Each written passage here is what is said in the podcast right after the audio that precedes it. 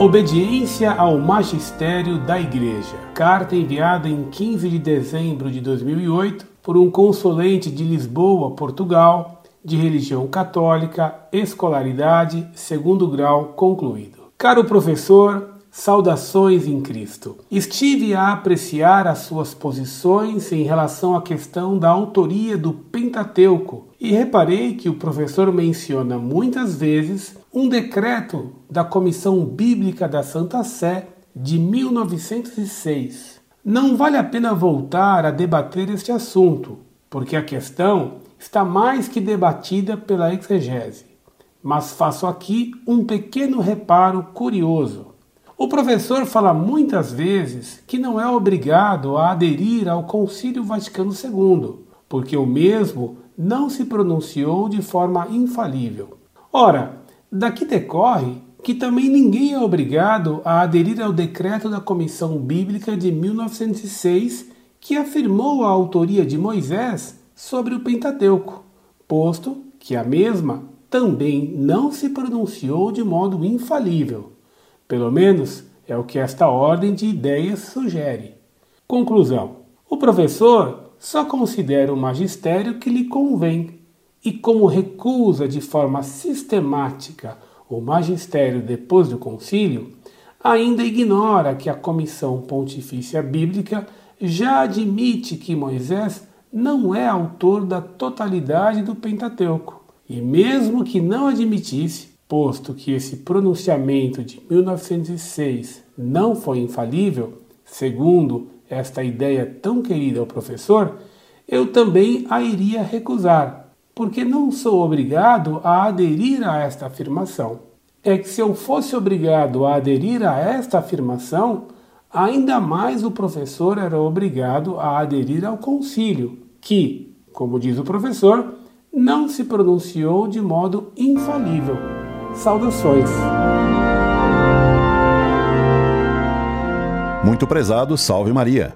Muito obrigado pelo tom respeitoso de sua missiva. Embora seu texto seja um desafio, ele mantém estilo educado em sua firmeza. O senhor elabora um grave erro. O decreto da Comissão Bíblica sobre a autoria do Pentateuco por Moisés, 27 de junho de 1906, responde contra a tese da exegese modernista de que Moisés não teria sido o autor do Pentateuco. CFR. Denzinger, 1997. Ora, essa decisão recebeu um apoio fortíssimo do moto próprio Presentia Scripturae, de São Pio X, de 18 de novembro do ano de 1907.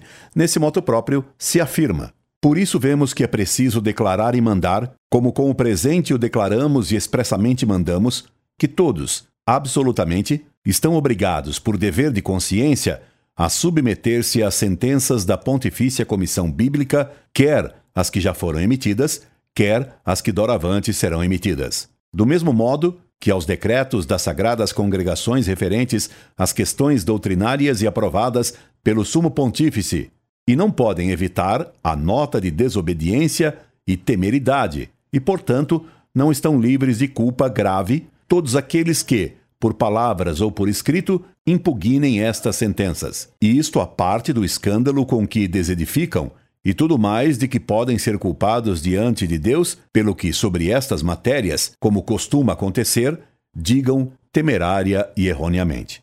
Portanto, defendendo a tese da autoria do Pentateuco por Moisés, estou me submetendo ao que determinou com autoridade suprema o Papa São Pio X, enquanto você corre risco de cair nas sanções graves determinadas por São Pio X, ao menos por temeridade. Quanto ao Concílio Vaticano II, ele mesmo se declarou pastoral e não infalível. Sendo pastoral, ele dá conselhos de atuação. É, portanto, magistério prudencial. E o magistério prudencial só é infalível quando repete o que a Igreja sempre universalmente ensinou e quando afirma o ensinamento prudencial, implicando declaradamente a autoridade máxima da Igreja. Ora, o Vaticano II nunca declarou qualquer de seus textos como infalível. O cardeal Journet ensinou, ao contrário, de ensinamentos que não são propostos nem com esta universalidade, nem com esta constância, soluções a problemas recentes que a Igreja ainda não generalizou e nos quais, mais precisamente, ela, a Igreja, não entende engajar plenamente sua autoridade prudencial. Nós diremos que o magistério não os propõe senão de modo falível. Cardeal Journet, L'Église do Verbo Incarné, 1955, volume 1, página 456.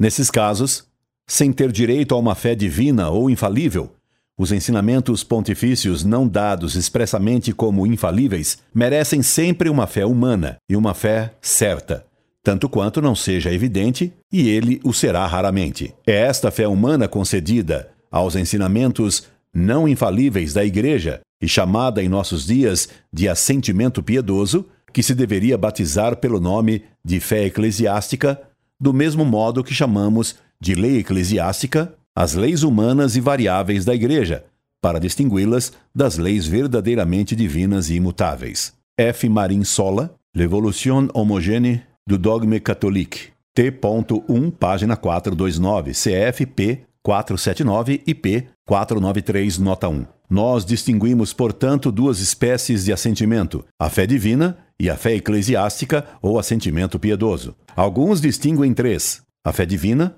a fé eclesiástica ou mediatamente divina, o piedoso assentimento.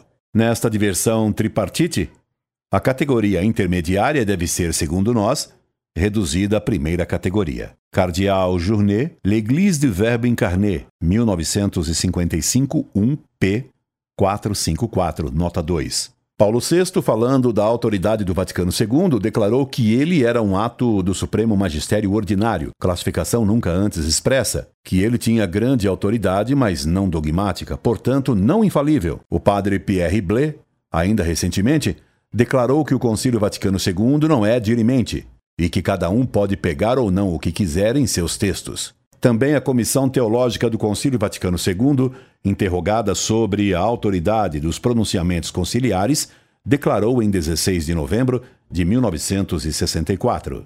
Tendo em conta a praxe conciliar e o fim pastoral do presente concílio, este Sagrado Concílio só define aquelas coisas relativas à fé e aos costumes que abertamente declarar como de fé. Tudo mais que o Sagrado Concílio propõe, como doutrina do magistério, do Supremo Magistério da Igreja, devem-no os fiéis receber e interpretar segundo a mente do mesmo concílio, a qual se deduz quer do assunto em questão, quer do modo de dizer, segundo as normas de interpretação teológica. Compêndio do Vaticano II, editora Vozes Petrópolis, 1969, páginas 21 22. O cardeal Ratzinger, atual Papa Bento XVI, declarou em pronunciamento aos bispos do Chile: a verdade é que o próprio concílio não definiu nenhum dogma e, conscientemente, quis expressar-se em um nível muito mais modesto, meramente como concílio pastoral. Entretanto, muitos o interpretam como se ele fosse o superdogma